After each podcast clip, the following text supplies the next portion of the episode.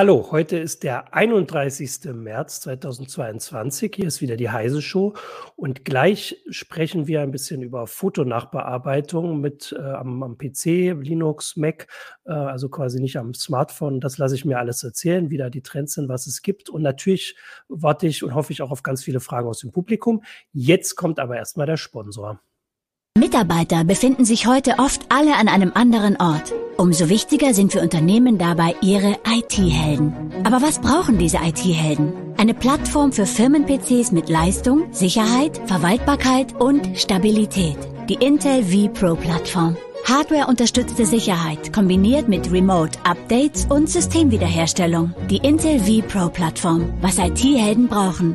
Build for Business. Weitere Informationen auf intel.de IT Heroes. Hallo, willkommen zur Heise Show. Mein Name ist Martin Holland. Ich habe heute mit mir hier André Kramer aus der CT-Redaktion. Hallo André. Hallo. Natürlich sind wir beide noch im Homeoffice, beide frisch genesen. Äh, schön, dass, dass es dir besser geht, André. Ähm, und wir, ich lasse mir heute ein bisschen was, oder wir gucken mal, wie viel äh, über Fotonachbearbeitung erzählen. Du hast in der CT vor äh, ein paar Ausgaben einen richtigen äh, Überblick ähm, über mehrere Programme ähm, geschrieben, also ähm, PC-Programme, das kannst du gleich alles erklären. Du hast in der aktuellen CT was äh, geschrieben über ein Programm, das total stark auf KI setzt. Und das war für mich so der Anlass, mal zu äh, fragen äh, und dich zu fragen, was denn da so geht und was der Stand ist gerade bei den Sachen, äh, weil ich das privat auch mache oder mehr oder weniger. Das äh, erzähle ich dir auch gleich alles. Ähm, und natürlich die Gelegenheit nutze, dir alle meine Fragen zu stellen. Und die Zuschauer und Zuschauerinnen sollen das auch machen. Aber erstmal kannst du vielleicht sagen, was war denn der Anlass dafür, dass du diesen Überblicksartikel Anfang des Jahres geschrieben hast? Machst du das, ist das turnusgemäß oder ist so viel passiert, dass du sagst, das musstest du jetzt mal wieder ähm, aufschlüsseln? Also in dem, äh, das war der Vergleichstest über RAW-Entwickler, den du genau. meintest, glaube ich. Ja. Und ähm, ja, das ist einfach, ähm, mir ist aufgefallen, das ist drei Jahre her, dass wir das zuletzt gemacht haben. Und dafür, dass das schon eine, ähm, eine Software-Kategorie ist, die immer wieder, die viele, also das brauchen einfach viele Leute. Ne? Immer mehr Leute fotografieren RAW. Also wenn ich eine, eine richtig große Kamera habe und nicht gerade mit dem Smartphone fotografiere, dann sollte ich einfach RAW äh, verwenden und da brauche ich eben eine geeignete Software und deswegen interessiert das eben auch äh, immer wieder viele Leser.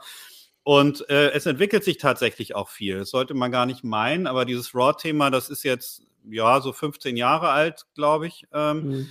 Und ähm, mittlerweile passiert da halt viel in Richtung Cloud und auch in Richtung äh, künstliche Intelligenz. Und da ja. ähm, hat sich schon einiges getan und es hat sich auch gelohnt, da mal wieder reinzuschauen. Und äh, genau, vielleicht, also die Sache, die du in dem Artikel gleich am Anfang geschrieben hast, war so ein bisschen was, was ich nur so halb mitbekommen habe, dass, weil viele Leute mit diesem Nachbearbeiten von Fotos, ich sage jetzt mal, die machen das am Handy ja oft gar nicht mit, mit den RAW-Bildern, sondern mit den JPEGs, mhm. äh, aber halt auf äh, über Instagram und, und diese Filter ganz viel, viel mehr Leute damit in Kontakt kommen. So würde ich das jetzt mal verstehen mit diesem, man nimmt nicht das Foto aus der Kamera und schickt das weiter, sondern macht die noch hübscher, äh, dass das sich auch auf diese Programme überträgt irgendwie. Also, dass die versuchen, ich sag mal, das einfacher zu machen oder mit diesen, also ja. auf dem Handy gibt es immer so fünf Regler und so, da kann man dann irgendwie den Kontrast machen und sowas.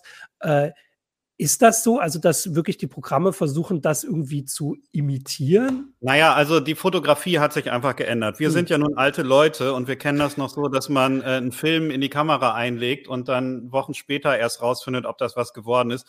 Und mittlerweile haben halt viele Leute viel Praxis im Fotografieren. Also was so Bildkomposition angeht zum Beispiel. Mhm. Ähm, und was auch die Möglichkeiten und Grenzen angeht, so was die Beleuchtung angeht, da weiß man weiß eigentlich mittlerweile äh, jeder viel besser Bescheid, als es früher der Fall war. Aber Instagram hat auch dafür gesorgt, dass man halt ein Bild macht und dann wischt man irgendwie so zehn Filter durch und das geht in Sekundenschnelle und zack, habe ich mein Bild schön gemacht.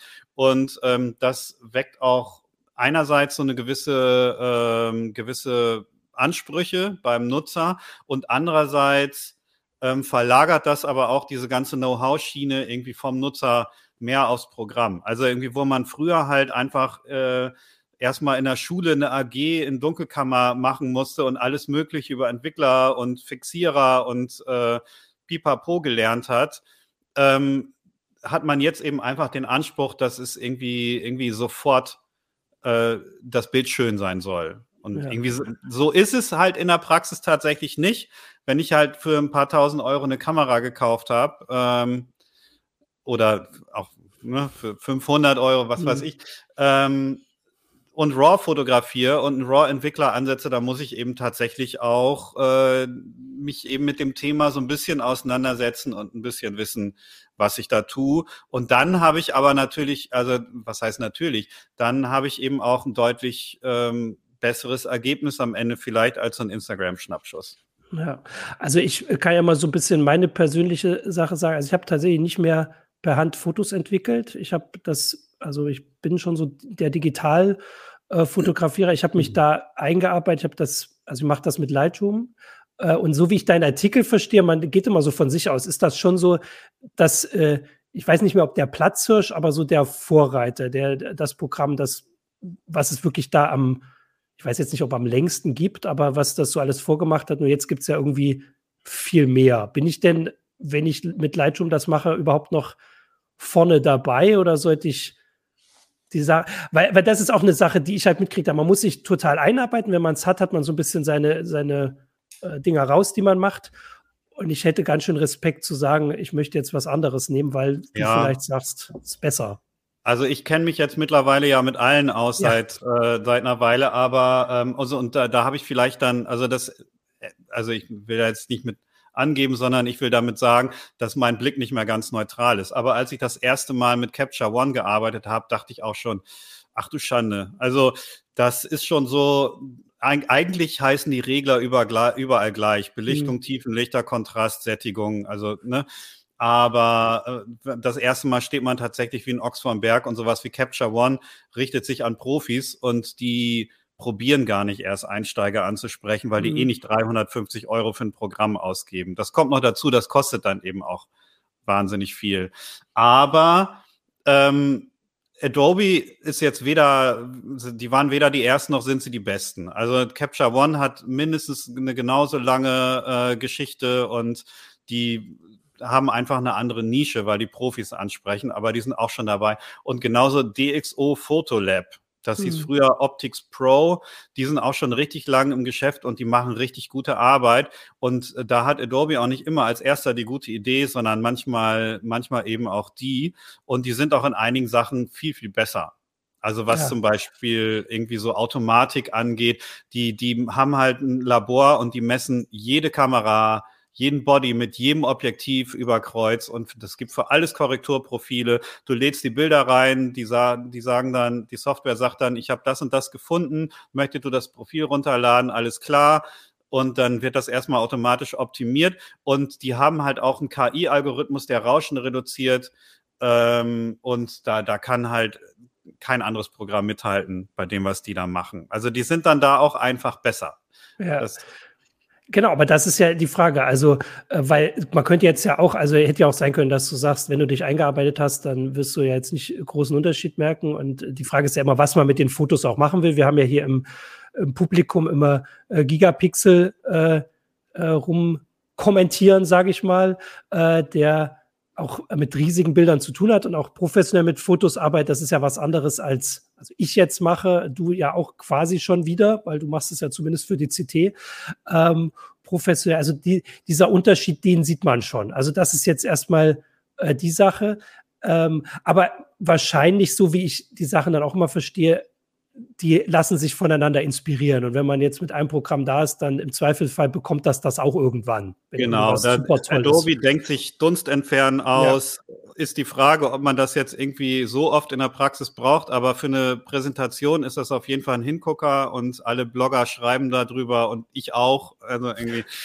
Und äh, zwei Jahre später hat jeder Dunst entfernt. Ne? Das ist, ja. ähm, das ist schon so. Und ein neues Ding war jetzt zum Beispiel auch dieses Color Grading mit so Farbrädern für Tiefen, mhm. Lichter und Höhen, wo man dann eben äh, also unterschiedliche ähm, ja Helligkeitsspektren, da die Farben getrennt voneinander bearbeiten kann. Das ist, das ähm, ist sicher sinnvoll, ist auch ein bisschen kompliziert, Ähm, aber das war auch so eine Sache. Das war dann irgendwo vor zwei Jahren das erste Mal da und jetzt ist es überall. Also die gleichen sich schon sehr stark aneinander an und man merkt dann auch so, das ist so ein bisschen, kennst du eine, kennst du alle. Also im Prinzip, wenn ich jetzt mich mit Lightroom auskenne und dann irgendwie keine Ahnung, mir das zu teuer wird und ich dann doch lieber mit einem Open Source Programm arbeiten will.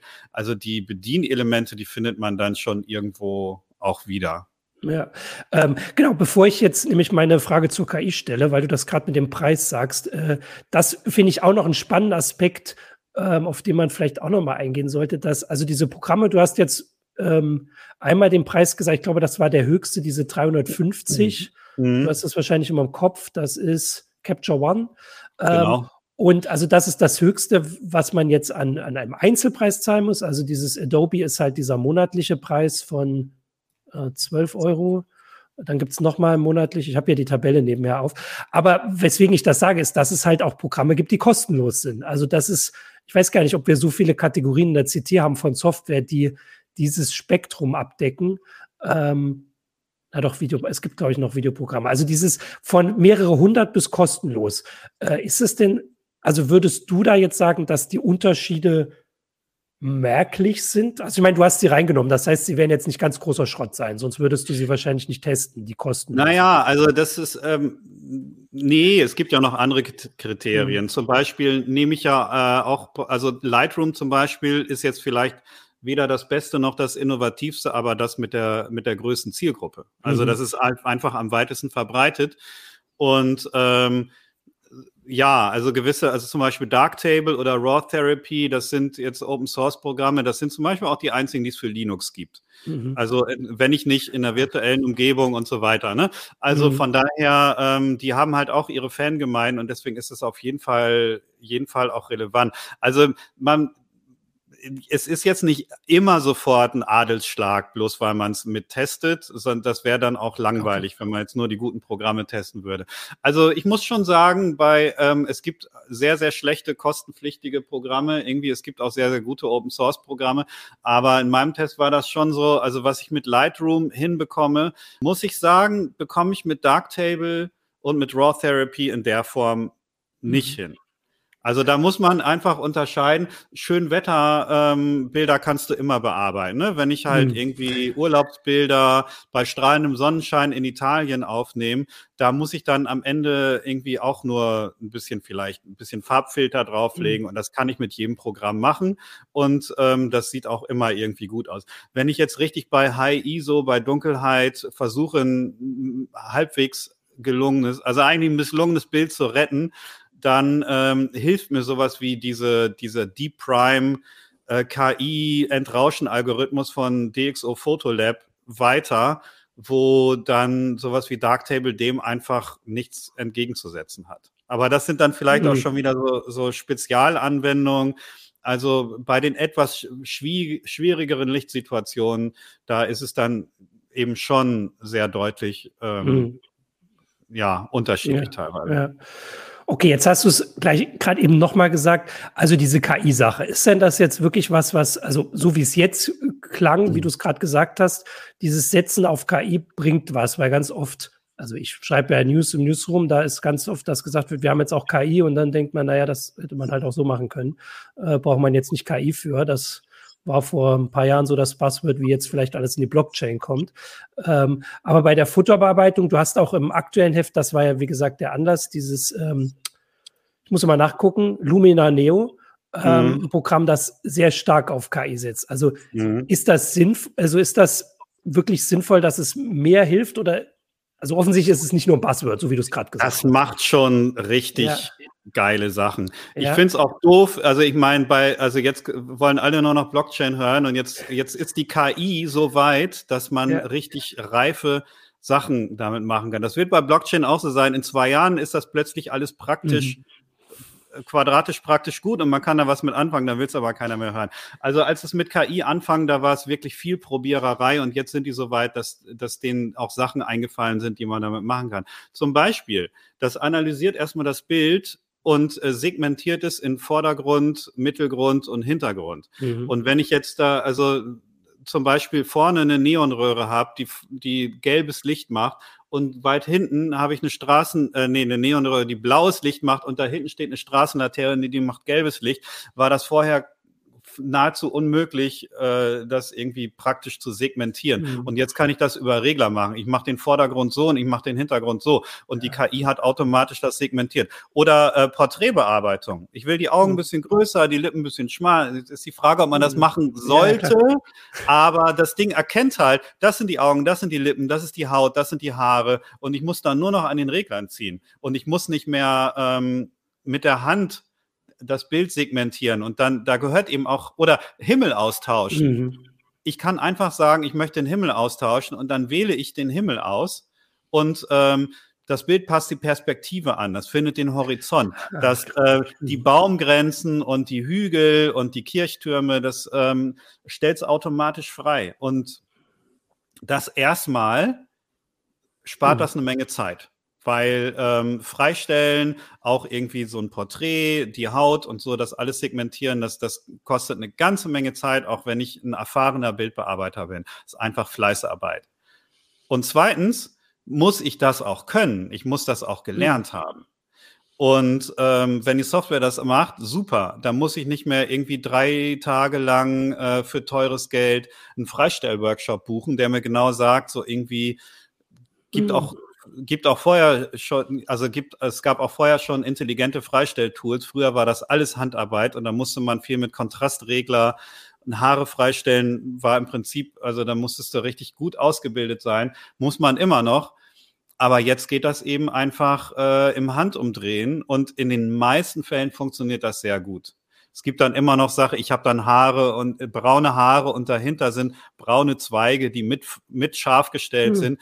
Und da, also manchmal vertun die sich dann einfach immer noch. Aber äh, das funktioniert mittlerweile einfach wirklich sehr gut. Und ich brauche dafür nicht mehr so dieses Know-how. Das heißt nicht, dass ich irgendwie ähm, als totaler Noob ans Bild rangehen kann und die KI macht dann schon den Rest. Ich muss schon wissen, wo die Möglichkeiten und Grenzen sind und vor allen Dingen auch ein Vorstellungsvermögen haben, was ich mit dem Bild machen will. Und genauso diese Dunkelkammererfahrungen, die helfen eben auch bei digitaler Bildbearbeitung, weil man eben irgendwie weiß, ne, was geht, was kann ich machen, was will ich machen, wo ist meine Vision, was ist Kontrast und äh, wie stark möchte ich den haben und was ist jetzt sinnvoll für dieses Bild.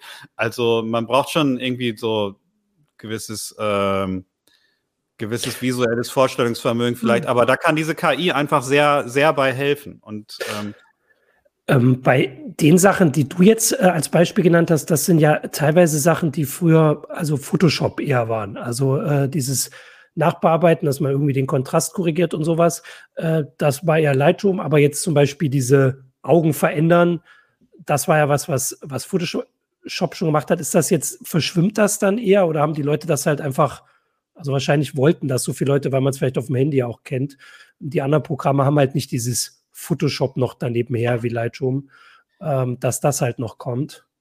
Also wir haben ja über dieses Abo gesprochen. Da kriege ich mhm. ja für 11,89 glaube ich Photoshop und Lightroom. Mhm. Und ähm, ich finde, das ist halt auch eigentlich vom Preis her äh, ein ganz guter Deal. Also so Netflix kostet mehr zum Beispiel, mhm. für, zumindest für die ganze Familie. Und ich kann es ja auch abmelden, wenn ich es mal nicht brauche. Ähm, und äh, Lightroom ist halt eher was so für, ich bearbeite das ganze Bild und ähm, wir jetzt den, die Belichtung fürs ganze Bild so haben und den Kontrast fürs ganze Bild so. Und dann soll es auch noch schwarz-weiß sein. Und ähm, ja, in Photoshop gehe ich halt rein, wenn ich, äh, wenn ich halt irgendwie Details bearbeiten will. Ja. Also wenn ich jetzt sagen will, ist jetzt ein Klischee, aber das Bild ist jetzt schwarz-weiß, aber der Blumenstrauß, äh, die Rosen sollen jetzt rot sein. Ne? Das kann ich, äh, da, da sind dann mit Lightroom einfach, dafür ist es nicht gemacht. Und Photoshop hat halt, muss man der Fairness sagen, auch einen Porträtarbeitsbereich, der auch das Gesicht segmentieren kann. Das ist, funktioniert auch mit künstlicher Intelligenz. Und das sind eben so Sachen, ähm, oder es gibt da auch einen Knopf Motiv freistellen und dann mhm. erkennst das schon. Funktioniert halt, wenn der Hintergrund unscharf ist, ähm, da geht's dann einfach über die Schärfe. Aber das funktioniert dann eben auf Knopfdruck und das ging vorher nicht so leicht. Ja. Aber Ähm, bevor wir jetzt, also ich habe jetzt ein paar schöne Zuschauerfragen. Eine Sache, die du bei KI noch äh, nicht erwähnt hast, die du aber auch in der CT hattest, war dieses Bild vergrößern. Das hattest du auch ausführlich genau. äh, neulich getestet. Also wenn man jetzt ein Bild hat, das nicht ausreicht, um es, weiß ich nicht, auf dem Poster zu machen oder so. Das ist, glaube ich, der, der Hintergrund oder sich hier auf dem 4K-Bildschirm einen Hintergrund zu machen. Wie gut funktioniert das? Genau, das ist gerade im aktuellen Heft ähm, oder in dem vorherigen. Ich glaube, es war im vorherigen, genau. Ich sage, genau. die 8 ist es, ja.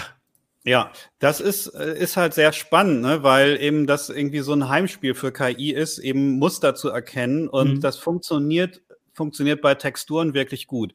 Also so zum Beispiel eine Graslandschaft, die, die kann man damit super skalieren, ähm, weil das eben so, so eine, so eine Standardtextur ist irgendwie. Also so, so Gras, Gestein, Sand, Himmel, Wolken. Mhm. Das funktioniert alles super. Ich habe das mal mit einem Segelschiff probiert, mit sehr vielen äh, Tampen, muss man sagen. Taue, Seile, sagt man nicht, sind Tampen ja, okay. und Rahn und so.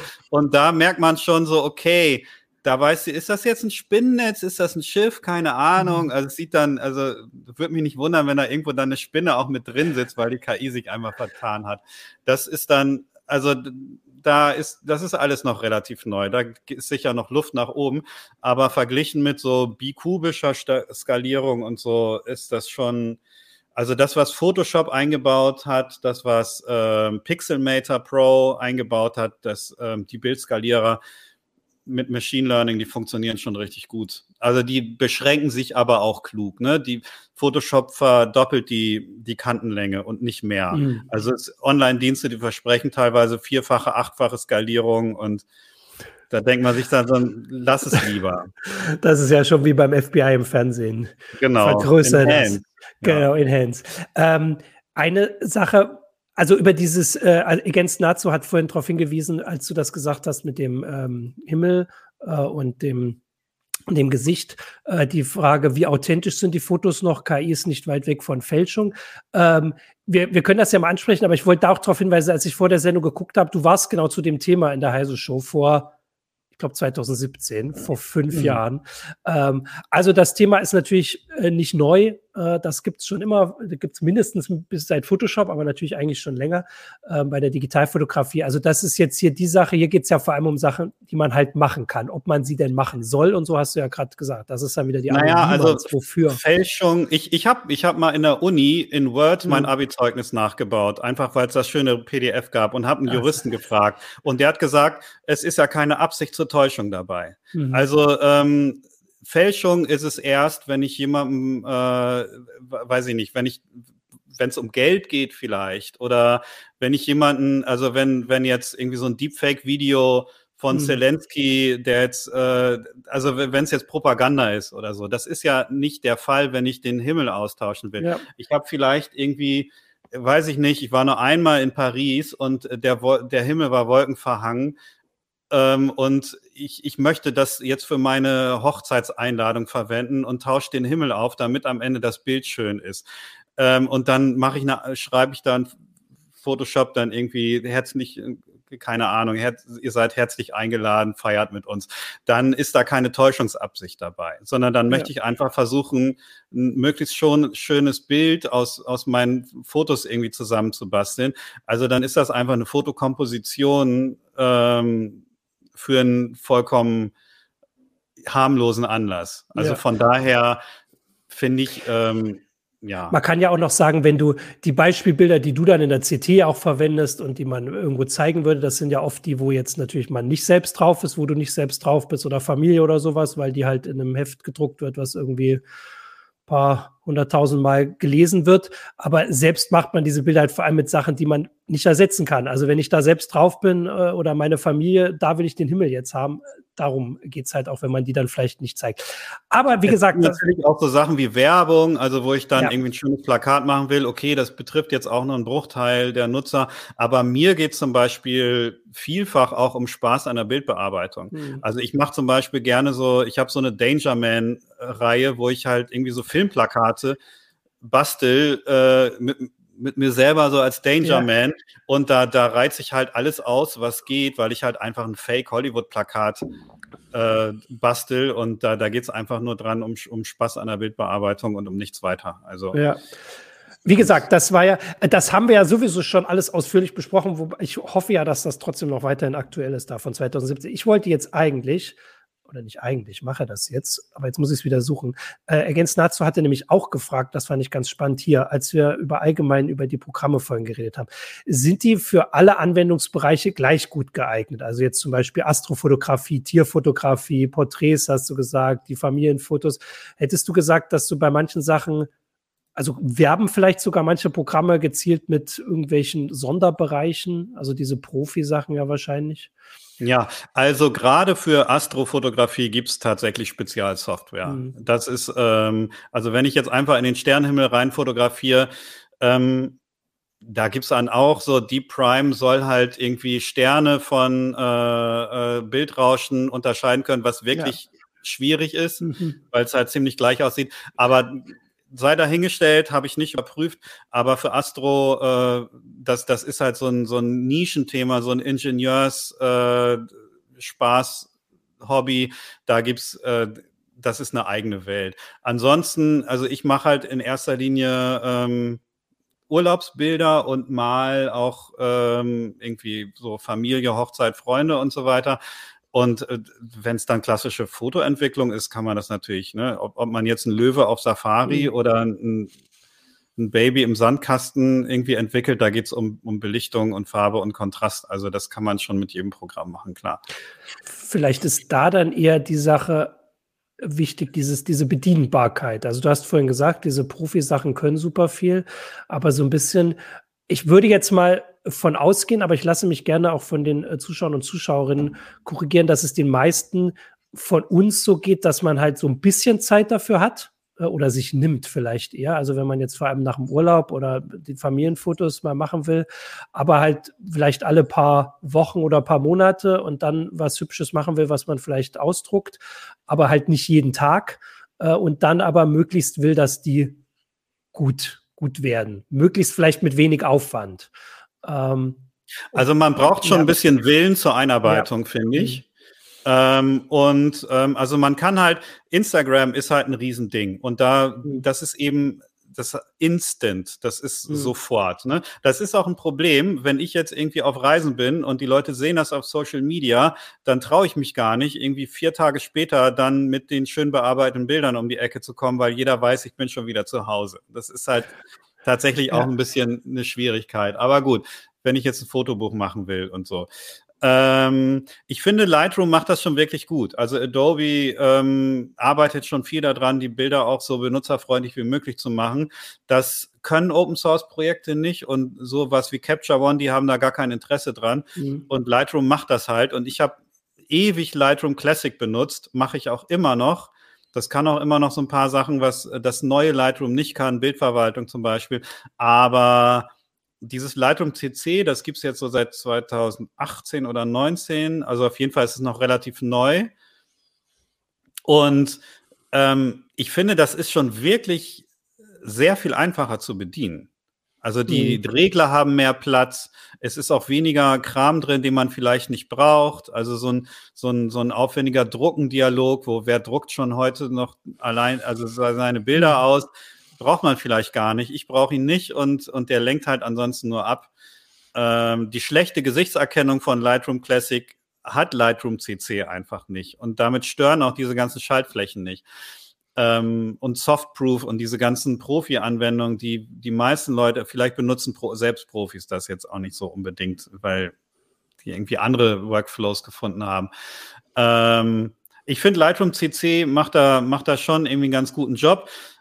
Ich würde jetzt nicht dazu raten, die 10.000 Bilder der letzten zehn Jahre da zu reimportieren. Es ist auch ein Cloud-Programm, das muss man eben auch wollen und in Kauf nehmen. Ja, ähm, also ich kann äh, von meinem Workflow sagen, ich, ich gucke auch gerade hier mal in die Kommentare, aber ich glaube, ihr beantwortet vor allem Gigapixel-Fragen zu Riesenfotos. Ich weiß gar nicht, ob wir da eine alleinige Sendung zu haben wollen, weil das äh, ist ja wieder noch, noch mehr Nische als offensichtlich die, äh, ähm, die RAW-Bearbeitung. Äh, also bei mir ist es so, dass ich das eigentlich genauso ähnlich mache mit, mit Lightroom, ähm, also mit dem Classic äh, nachbearbeiten und dass ich aber immer nicht die Zeit finde. Also nach dem Urlaub bin ich erstmal, habe ich dann vielleicht auch andere Sachen vor, aber alle warten auf die Bilder, äh, vor allem die Familie. Und dieses CC von Adobe hat halt, also das mit der Cloud ist natürlich immer die Frage, aber es hat den Vorteil, dass man die Bilder reintut und meine Frau kann dann selbst auf dem Handy das machen. Dann drückt sie halt diese, diese drei Knöpfe und die Bilder sehen so schön aus, dass sie sie per WhatsApp verschicken kann. Das ist tatsächlich ein Vorteil und löst so ein bisschen dieses Problem, dass dass man danach, wenn man jetzt irgendwie nach einem Urlaub 500 Fotos hat oder 1000 Fotos und jetzt keinen Bock hat, die gerade zu durchzugucken, ähm, aber jemand anders hat gerade Bock, aber kann sich nicht reinarbeiten in, in, in so ein RAW-Programm. Ähm, also da löst das das so ein bisschen. Also das wäre jetzt so mein, mein Use Case. Also wenn ich jetzt ein Wochenende in London war und so ein bisschen den Big Ben fotografiert habe, dann äh, kann man das auch über die Cloud bearbeiten. Das ja. ist, glaube ich, ziemlich egal. Wenn ich jetzt private Aktaufnahmen habe, aber irgendwie versäumt habe zu fragen, wie es irgendwie mit der, mit der, dem Datenschutz und dem Model Release und mhm. so ist, dann muss man das vielleicht nicht einem amerikanischen Cloud-Server anvertrauen. Das, ähm, also das ist, glaube ich, auch wie, wie in allen Dingen so ein bisschen Augenmaß. Ja.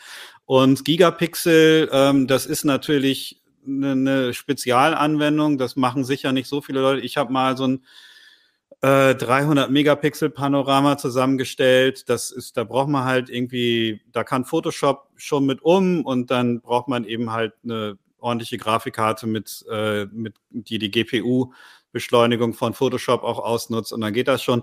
Aber es gibt eben auch die, die Sony ähm, A7R4, die über 60 Megapixel auflöst. Ich habe so eine Nikon mit 46 Megapixeln, das reicht schon. Da muss man gar nicht in Gigapixel-Bereich, da kriegt man so einen äh, drei Jahre alten normalen Rechner irgendwie schon ganz gut mit in die Knie. Also da muss man schon auch die Hardware so ein bisschen anpassen. Mit Lightroom Classic diese Bilder bearbeiten zu wollen, ist dann teilweise auch einfach a pain in the ass. Also da lohnt es sich dann schon, einen ordentlichen, also mal, mal zu gucken, welchen Prozessor, wie viel Arbeitsspeicher, welche Grafikkarte brauche ich da, damit das alles ordentlich läuft. Ähm, hast du da, also das war tatsächlich so ein Ding, was ich bei mir ein paar Mal hatte, dass ich das Gefühl hatte, dass irgendwie mein Rechner also weil sie nicht zu langsam ist oder das alles nicht richtig ausnutzt. Und ich habe schon gemerkt, dass ich da nicht der Einzige bin, wenn man dann googelt, irgendwie Lightroom oder Photoshop und dann irgendwie, was man da noch machen kann. Sind die Programme denn, wenn es um den PC geht, auch vergleichbar? Oder würdest du sagen, da gibt es welche, die das alles viel besser ausnutzen und einfach merklich schneller das vielleicht auch machen als, als andere? Oder ist da der Unterschied? Also vor allem, wenn ich vielleicht viele auch mache. Also so das ist sehr schwer zu messen, weil es halt mhm. alles so ein bisschen auf Instant getrimmt ist. Mhm. Du kannst nicht einen Dialog aufrufen und sagen, so der Weichzeichner braucht jetzt 25 Sekunden mhm. und beim anderen braucht er 19 Sekunden. Aber Lightroom Classic finde ich von der Performance schon echt nicht so geil.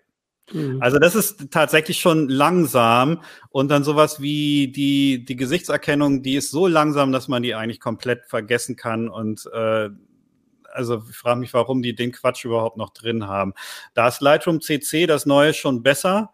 Und da sind auch, äh, ich finde, da ist Capture One äh, und, und äh, DxO Photolab, abgesehen von KI, das braucht Minuten, aber mit den normalen Funktionen sind die da schon besser als, als Lightroom Classic, was, was da einfach wirklich, finde ich, bisschen aus der Zeit gefallen ist. Da scheinen die auch mit dem Optimieren nicht mal so richtig hinterherzukommen. Die versprechen immer, es ist jetzt viel schneller und ähm, ich sehe das nicht so richtig. Also ja. da braucht man schon eben auch CPU-Power ist da immer noch wichtig. Also bei dem Mosaiking, äh, also ne, dem Interpretieren der RAW-Dateien, das ist eben immer noch sehr CPU-relevant. Ja. Ähm, und die GPU, das ist dann eher so reinzoomen, rauszoomen, verschieben und so weiter. Ähm, da kommt dann die Grafikkarte ins Spiel. Das ist ja ein bisschen beruhigend, zwar nicht hilfreich, aber ein bisschen beruhigend, dass es jetzt nicht nur an mir liegt, also dass das äh, oder an am Rechner, sondern am Programm, auch wenn einem das jetzt nicht direkt hilft. Ähm, ich hatte jetzt noch naja, und Arbeitsspeicher eben auch. Ne? Ja. Also wenn man früher halt mal eine 12-Megapixel-Kamera hatte und jetzt hat man eine 46-Megapixel-Kamera, dass die, die Daten, die potenzieren sich halt einfach. Wenn man dann noch mit Ebenen arbeitet oder mit oder verschiedene ähm, Funktionen da gleichzeitig drauf anwendet, dann ähm, es ist eben auch alles 16-Bit. pro Pixel. Das ist eben auch mehr als ein JPEG. Ähm, da kommen schon Datenmengen zusammen. Ja.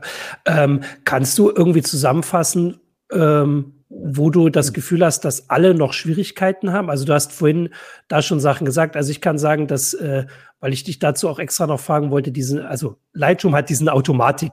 Button. Da drückst du drauf und der macht halt das automatisch hübsch und ich gehe davon aus, dass die anderen Programme das auch haben. Äh, und ich weiß, mhm. wie du gesagt hast, bei Sommerbildern sieht vorher hübsch aus, sieht danach noch hübscher aus, aber so hier im Zimmer äh, ist manchmal die Farbe dann komplett falsch. Also dann wird es irgendwie super gelb oder ähm, also das, das, weil er die, äh, dem, den Weißabgleich nicht hinbekommt.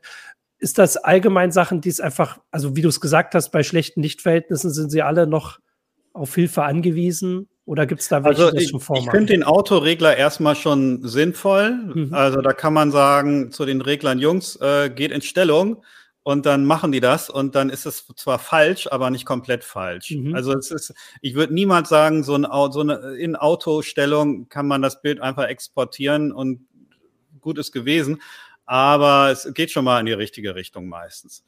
Und ähm, das war die eine Sache. Die andere mhm. Sache war das mit den schlechten Lichtverhältnissen. Also mhm. wenn ich jetzt wirklich irgendwie bei, bei Dunkelheit, ähm, bei schlechter Beleuchtung fotografiere, das ist halt, ist einfach ein Problem. Und vielleicht bleibt das auch ein Problem. Mhm. Ähm, da, da, also man, man potenziert das Rauschen, die Schärfe, die ist schon vorher schlecht und die bleibt auch schlecht.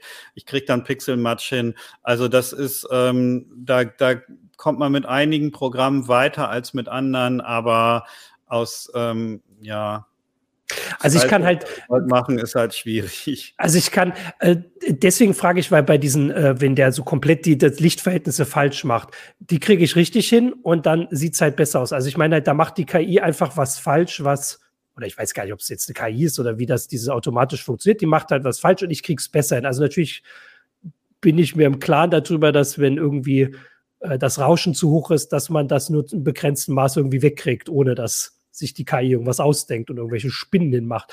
Aber dieses, diese Lichterkennung kriege ich ja quasi persönlich besser hin als die KI. Das meine ich, da, da könnte ich mir schon vorstellen, dass es irgendwann, also vielleicht gelöst wird, weil es geht ja, ne, wenn ich selbst mache also im Moment ist Rauschen reduzieren oft einfach Weichzeichnen ja. und dann, dann so, kennt man das von Porträts, dann hat man irgendwie so die Augenbrauen, wo normalerweise einzelne Haare sind und das mhm. ist dann einfach nur noch ein brauner Streifen und das ist, ähm, das kann, wird KI sicher hinkriegen. Also da zu erkennen, okay, mhm. das sind Haare, dann machen wir da jetzt auch einzelne Haare äh, hin. Da geht's eben um Texturen äh, und um Muster und Texturen erkennen darauf wird das eben trainiert mit kleinen Kacheln und dann sieht es so, aha, das bei den anderen irgendwie sind das überall einzelne Haare, dann wird es hier wohl auch so sein. Ähm, also ich, ja, ich, ich hatte diese, nee, also mein, mein Ding war ja diese, ähm, dieser Weißabgleich. Ich glaube, das ist das, was er falsch macht. So, ich bin jetzt nicht ganz so drin, das erkennt halt, also Lightroom in dem Fall dann immer falsch und denkt, die Lichttemperatur ist halt irgendwie total gelb oder genau das Gegenteil von gelb, ich weiß jetzt nicht, aber das Bild ist total gelb. Und dann sage ich ihm, hier ist die Wand, die ist weiß, mach die mal und dann passt das. Und das genau, und jetzt kannst denken, du halt zum Beispiel gucken, bei mir, das T-Shirt ist weiß, ja, die ja. Wand ist weiß. Und ähm, wenn ich jetzt äh, mit der Pipette kann ich mir jetzt aussuchen, gehe ich jetzt mhm. hier hin, gehe ich dahin. Ich gehe wahrscheinlich eher hier hin, damit das, äh, damit äh, der Hautton vom Gesicht mhm. ordentlich ist. Und mit sowas wie Lumina Neo, das sieht, sieht dann mich als Vordergrund und das da als Hintergrund äh, segmentiert das korrekt und dann kann ich halt diese beiden Bereiche getrennt voneinander behandeln. Also da mhm. hilft dann KI schon, allerdings nicht so, irgendwie, die macht das Bild automatisch gut. Das kann sie vielleicht in zehn Jahren, aber sie kann jetzt schon dabei helfen, ähm, sowas halt getrennt voneinander zu, zu äh, bearbeiten. Und da, da kann Photoshop zum Beispiel auch mit der Motivauswahl, würde dann halt, würde ich mal sagen, mich und das Mikrofon irgendwie schon korrekt freistellen und den Hintergrund eben auch. Und dann kann ich es eben auch getrennt voneinander auf Ebenen mit auf klassischem Wege be bearbeiten. Also da gibt eben die KI Hilfestellung, aber macht jetzt nicht wie ein Instagram so, äh, es gibt dann so ein Bild-Gut-Knopf und da drücke ich dann drauf und dann, dann ähm, ist alles in Ordnung. Also ich muss schon irgendwie so ein bisschen wissen,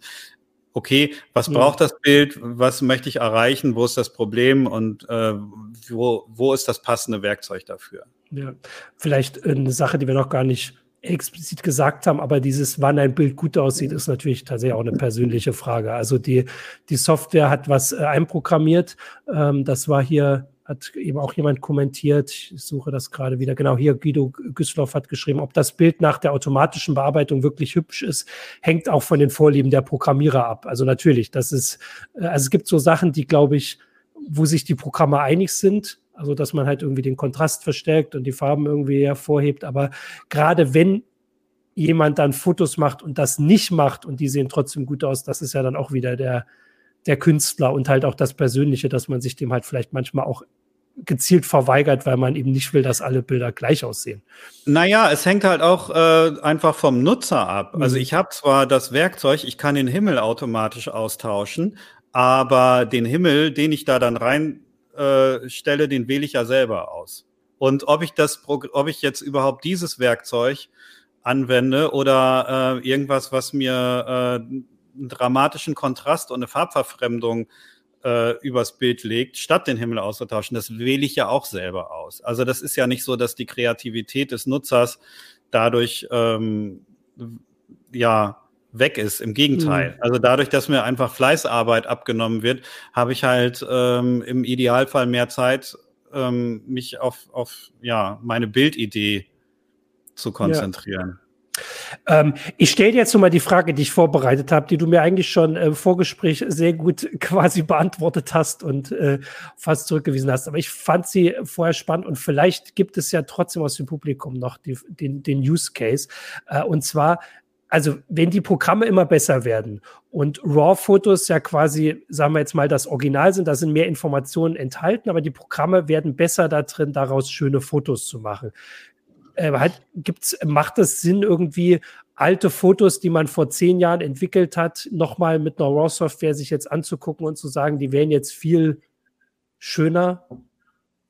Ähm, wenn man, wenn man die Bilder tatsächlich nochmal aus der Kiste holen möchte, mhm. ne? Also irgendwie, ich war 2010 mal äh, im Urlaub in Indien irgendwie, das ist immer noch eine tolle Erfahrung. Aber ich habe da längst ein Fotobuch gemacht und ich sehe da jetzt eigentlich keinen Anlass, die nochmal neu wieder rausholen. Also es gibt, gibt so einzelne Beispiele, irgendwie so, es gab mal einen Urlaub, da hatte ich meine Kamera neu, da hatte ich komplett irgendwie einmal ein Bild in der Nacht gemacht und auf ISO 1600 gestellt und das dann den ganzen Urlaub beibehalten. Da kann man dann schon, das war dann ärgerlich und da kann man dann probieren, ob man mit so einem mit so einem KI-Entrauschen-Ding ähm, da nochmal was retten kann, was früher nicht ging. Also das sind dann so, so einzelne Bereiche oder so ein Bild, das halt bei, bei Dunkelheit aufgenommen wird, das aber unwiederbringlich ist. Da kann man dann mit heutigen Methoden sicher einiges rausholen, was vor zehn Jahren einfach nicht ging. Jetzt irgendwie die komplette Bildbibliothek, sein ganzes Leben nochmal durchleben, bloß weil die Regler besser ansprechen.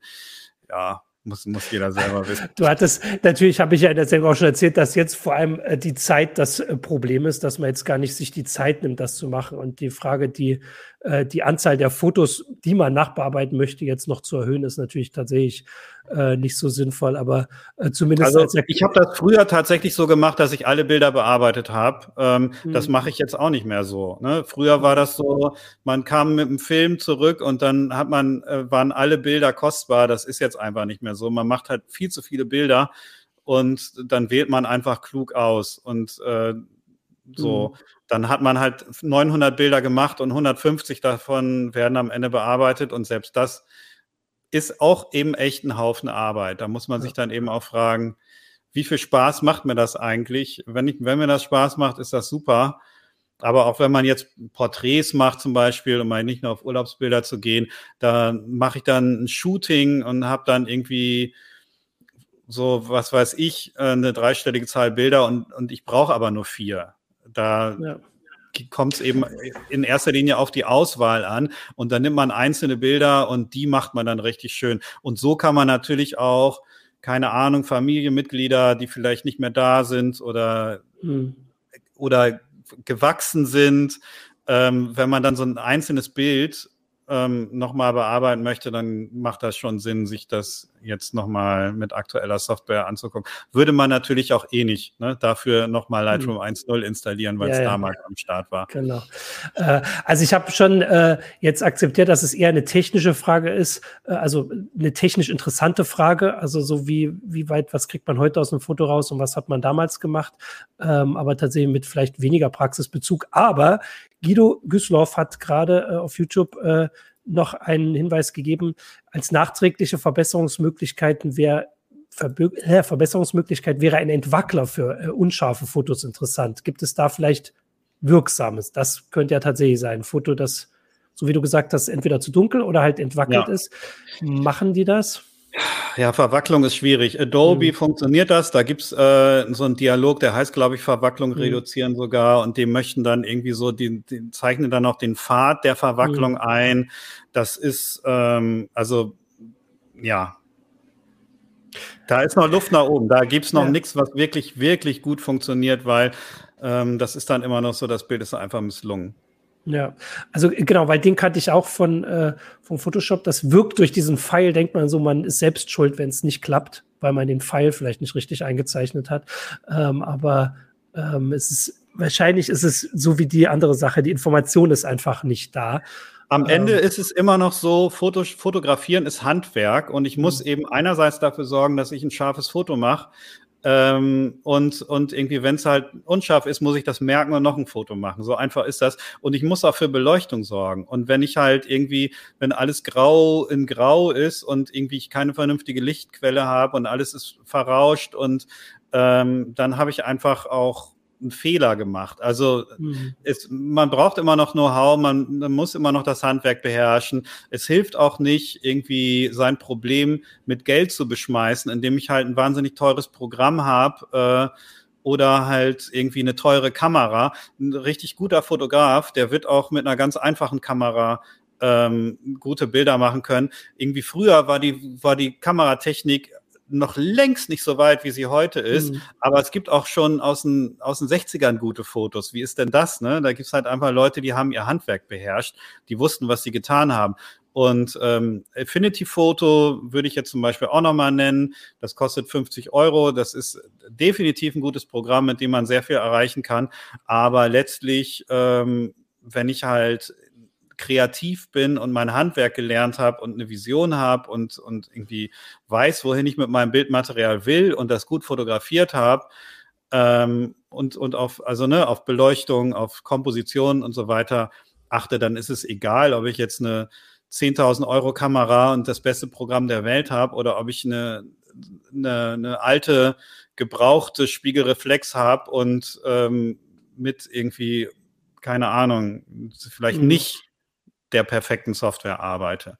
Ja, mir ist gerade auch noch was eingefallen für dieses ähm, diese Frage irgendwas besser, äh, also dass Programme irgendwas retten sollen von einem Foto, das nicht gelungen ist oder in dem Fall alt war, dass ähm, vor ein paar Tagen wieder mal so ein Programm rumging, das irgendwie alte Schwarz-Weiß-Fotos schärfen soll. Also da gibt es ja immer mal so Sachen, dass man das auf Facebook oder so sieht und die Leute teilen das dann.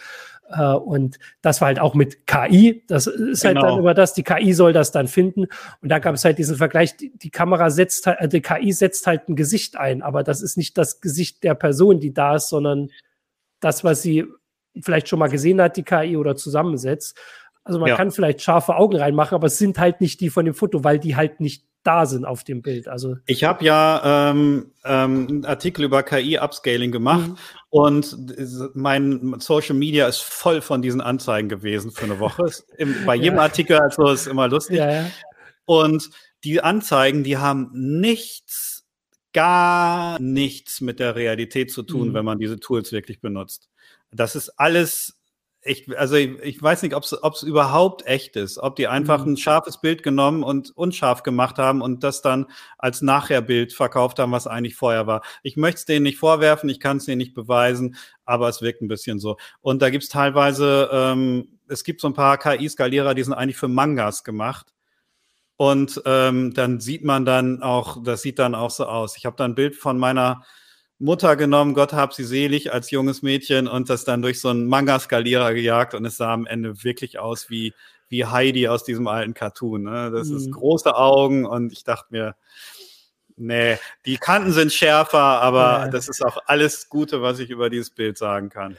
Das heißt aber auch, dass es offensichtlich äh, ein, ich sage jetzt mal, Interesse daran gibt irgendwo, also so alte Bilder quasi mit neuer Technik besser zu machen.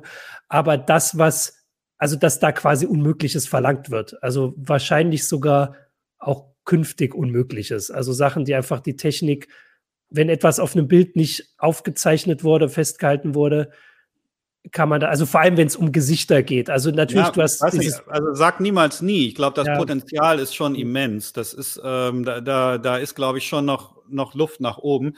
Es ist einfach. In der, also der aktuelle Stand ist aber nicht so, dass das so funktionieren würde, wie sie es einem zeigen. Also die, ich meine zum Beispiel, es gibt ja auch diesen äh, Dokumentarfilm von Peter Jackson, They mhm. Shall Not Grow Old, mit den Bildern aus dem Ersten Weltkrieg. Das ist schon echt erstaunliches, was sie da rausgeholt haben aus diesen alten Bildern. Also das ist natürlich dann eine große Produktionsfirma, die einen eigenen Workflow gestrickt hat und ähm, über Monate an nichts anderem gearbeitet hat. Und wenn man ähm, das Problem eben in dem Fall nicht nur mit Geld beschmeißt, sondern auch mit Leuten, die sich da gut mit auskennen, mhm.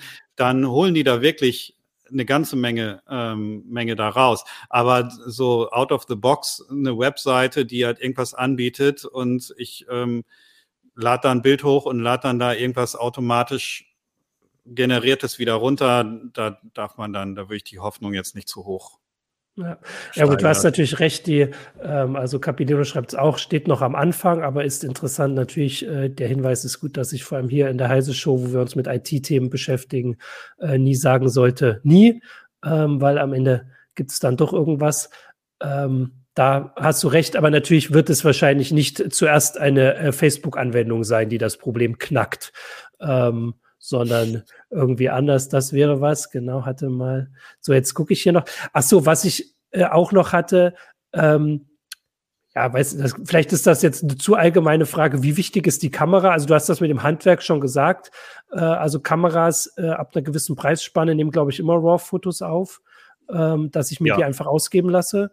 Ähm, und also so, und dann sonst also jetzt nicht äh, die Kamera sucht man nach anderen Aspekten aus und dann das entwickeln. Das Objektiv ja, genau. halt auch, äh, spielt auch eine große Rolle. Ähm, ich habe jetzt auch wieder viel Geld für eine Kamera ausgegeben, ähm, wo ich mich im Nachhinein gefragt habe,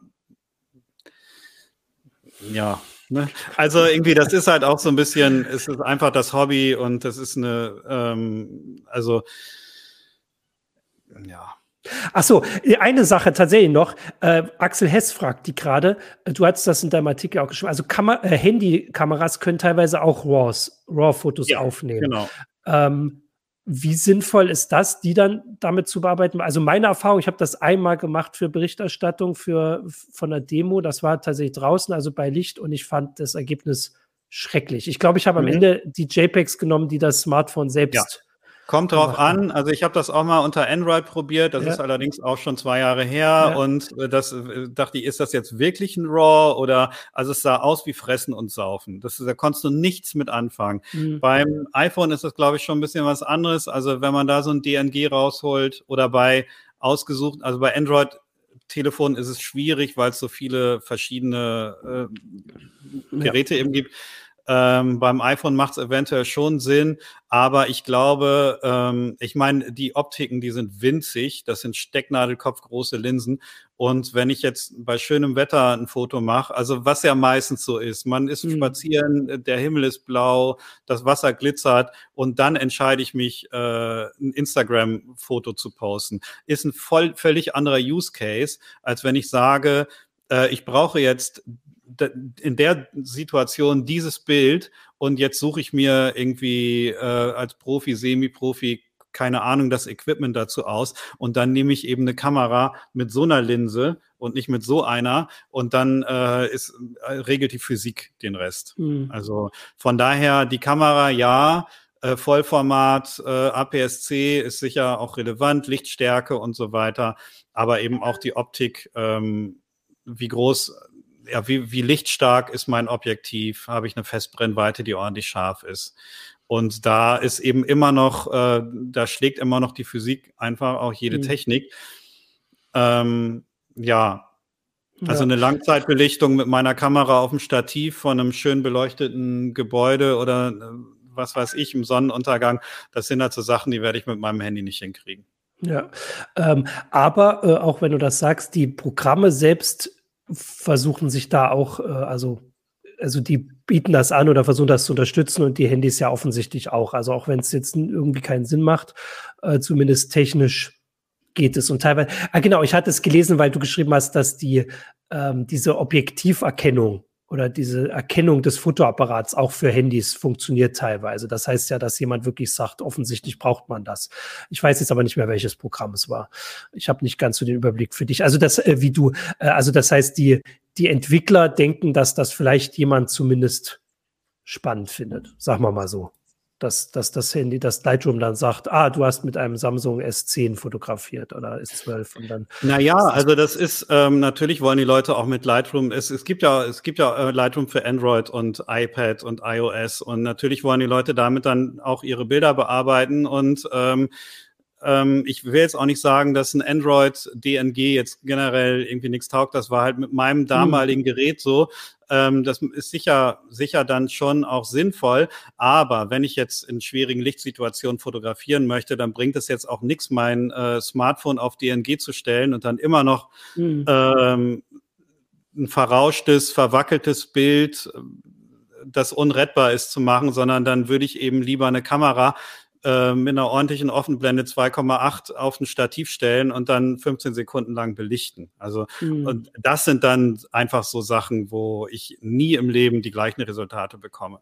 Ja, äh, was auch, wie du gesagt hast, natürlich völlig logisch ist, aber trotzdem ähm, kann man ja mal darauf hinweisen. Ich wollte jetzt mal gucken. Man also muss das auch tatsächlich immer wieder sagen, weil irgendwie das ist halt auch so ein Fotografenwitz, dass die Leute sagen, boah, deine Kamera macht aber schöne Fotos. Ne? Dann sagt man, ja, ja. habe ich ja alles selber beigebracht. genau. Und natürlich das andere, die beste Kamera ist immer die, die man dabei hat. Das wurde hier jetzt auch schon geschrieben. Aber ganz so ist es eben nicht, vor allem wenn man halt nachbearbeitet. Also das Smartphone ist natürlich besser, als wenn man gar nichts dabei hat. Aber für die richtig schönen Fotos äh, braucht man halt die Kamera. Ähm, und wie gesagt, dann auch die Programme. Also ich wollte jetzt auch nochmal, also die, äh, wir haben eigentlich, du kannst ja auch nochmal überlegen, jetzt alle mal auch so ein bisschen angesprochen, also die kostenlosen, äh, die wurden hier auch erwähnt, also Darktable und War Therapy haben halt vor allem den Vorteil, dass sie unter Linux auch laufen und natürlich. Das kann man noch dazu nennen, ne? Weil über Photoshop haben wir auch gesprochen. Genau, stimmt. Also dass, äh, dass es also die Sachen gibt, dass es nicht die gleichen äh, Funktionsumfang hat, vor allem auch wahrscheinlich bei diesen automatischen ähm, Geschichten. Ne? Also das, was du gesagt hast, also dass die Automatik wahrscheinlich da auch nicht ganz so weit ist. Ähm, der Hinweis, dass diese Cloud-Geschichte von Adobe natürlich seine Vorteile hat, also dass man die da halt reinschiebt und dann auf dem Handy bearbeiten kann oder jemand äh, in der Familie das machen kann, aber natürlich in der Cloud liegt. Ähm, der Vorteil und dass man, wie gesagt, bis zu gucke gerade 350 Euro ausgeben kann, wenn es jetzt um die Programme aus deinem Test geht und dann aber wirklich auch lauter Plusse hat hier im CT-Test, äh, aber eben auch ein bisschen zu tun hat. Das war Capture One. War das Capture One? Genau. Capture One Pro. Ähm, ja, also äh, ansonsten hier die ganzen ähm, äh, Einsichten von Gigapixel noch in seine Arbeit äh, für äh, bei den ganz großen Bildern kann man jetzt nachlesen hier für die. Das ist noch was anderes. Das hatten wir tatsächlich schon mal, als wir beim Mars über die äh, Bilder ein bisschen geredet haben. Weiß ich auch noch, da hat er auch schon ganz schön viel hier reingeschrieben. Äh, ansonsten deine Artikel gibt's, und jetzt sage ich es richtig, ich habe es vorhin ein bisschen falsch gesagt. Also die aktuelle CT ist die 8. Da hast du dieses Lumina Neo mit der ganz vielen KI getestet, mit teilweise beeindruckenden Ergebnissen, vor allem hast du gesagt, die Fleißarbeit abnehmen. Und das ist ja mhm. was, was ich auch gerade gesagt habe, was tatsächlich ganz schön spannend klingt, wenn man da keinen Bock drauf hat. Und ich nehme gerne die Leute, die sagen, ich hier, ich möchte bitte die Fleißarbeit selbst machen. Ähm, in der sieben hattest du diese Bildskalierung ähm, mhm. Da hattest du auch mehrere, genau. Training mit KI, genau. Und da hattest du auch mehrere Programme verglichen. Das war jetzt nicht nur äh, ein Test, da hast du das gesagt. Und da hast du auch das mit dem Schiff, da ist auch das Beispiel drin, auch wenn du keine Spinne gefunden hast im finalen Bild. Aber es wäre zumindest keine Überraschung gewesen. Und in der vier hattest du den, den großen Vergleichstest. Das, also finde mal alles in CT, auf Heise Plus gibt es das auch und natürlich im CT-Abo. Ja, und ich würde sagen, wir sind jetzt, wir haben die Stunde voll wir sind damit erstmal durch. Ich gucke auch noch mal rein. Also wenn wir da, wie gesagt, auch noch mal wir haben es jetzt trotzdem eher so ein bisschen allgemein gehalten. Wenn wir mal ein bisschen was Spezielleres noch haben wollen, warten wir auf jeden Fall nicht wieder fünf Jahre, bis wir dich in die heiße Show wiederholen, André. Äh, wer nee, weiß, was es also da gibt. Genau. Macht Riesenspaß, kann man jederzeit gerne wieder machen. Und ähm, genau, wir haben jetzt ein bisschen Rundumschlag gemacht. Genau. Was auch schön ist, Genau. Und du hast ja auch die Spezialfelder in der CT, da gucken wir auch immer rein. Äh, bevor ich jetzt ganz abmoderiere, kommt jetzt erstmal noch der Sponsor. Mitarbeiter befinden sich heute oft alle an einem anderen Ort. Umso wichtiger sind für Unternehmen dabei ihre IT-Helden. Aber was brauchen diese IT-Helden? Eine Plattform für Firmen-PCs mit Leistung, Sicherheit, Verwaltbarkeit und Stabilität. Die Intel vPro-Plattform. Hardware-unterstützte Sicherheit kombiniert mit Remote-Updates und Systemwiederherstellung. Die Intel vPro-Plattform. Was IT-Helden brauchen. Build for Business. Weitere Informationen auf intel.de IT Heroes. Genau, also Gigapixel, nein, das war nicht zu viel geschrieben. Das ist immer gut, auch wenn es jetzt, wie gesagt, ein bisschen andere Richtung geführt hat, ist alles gut. Wir freuen uns über jede, äh, jeden Kommentar. Vielen Dank dafür. Danke, André, für den äh, Überblick. Und äh, die, wie gesagt, die speziellen Einblicke gibt es in der CT und gerne auch hier nochmal. Da gucken wir mal. Wir sind also offen für Vorschläge. Schreibt das in die Kommentare. Ähm, und dann gucken wir uns das mal an. Vielen Dank, André. Und damit wünsche ich allen noch eine, eine, schöne Woche. Und nächste Woche gibt es wieder eine heiße Show. Ciao. Tschüss.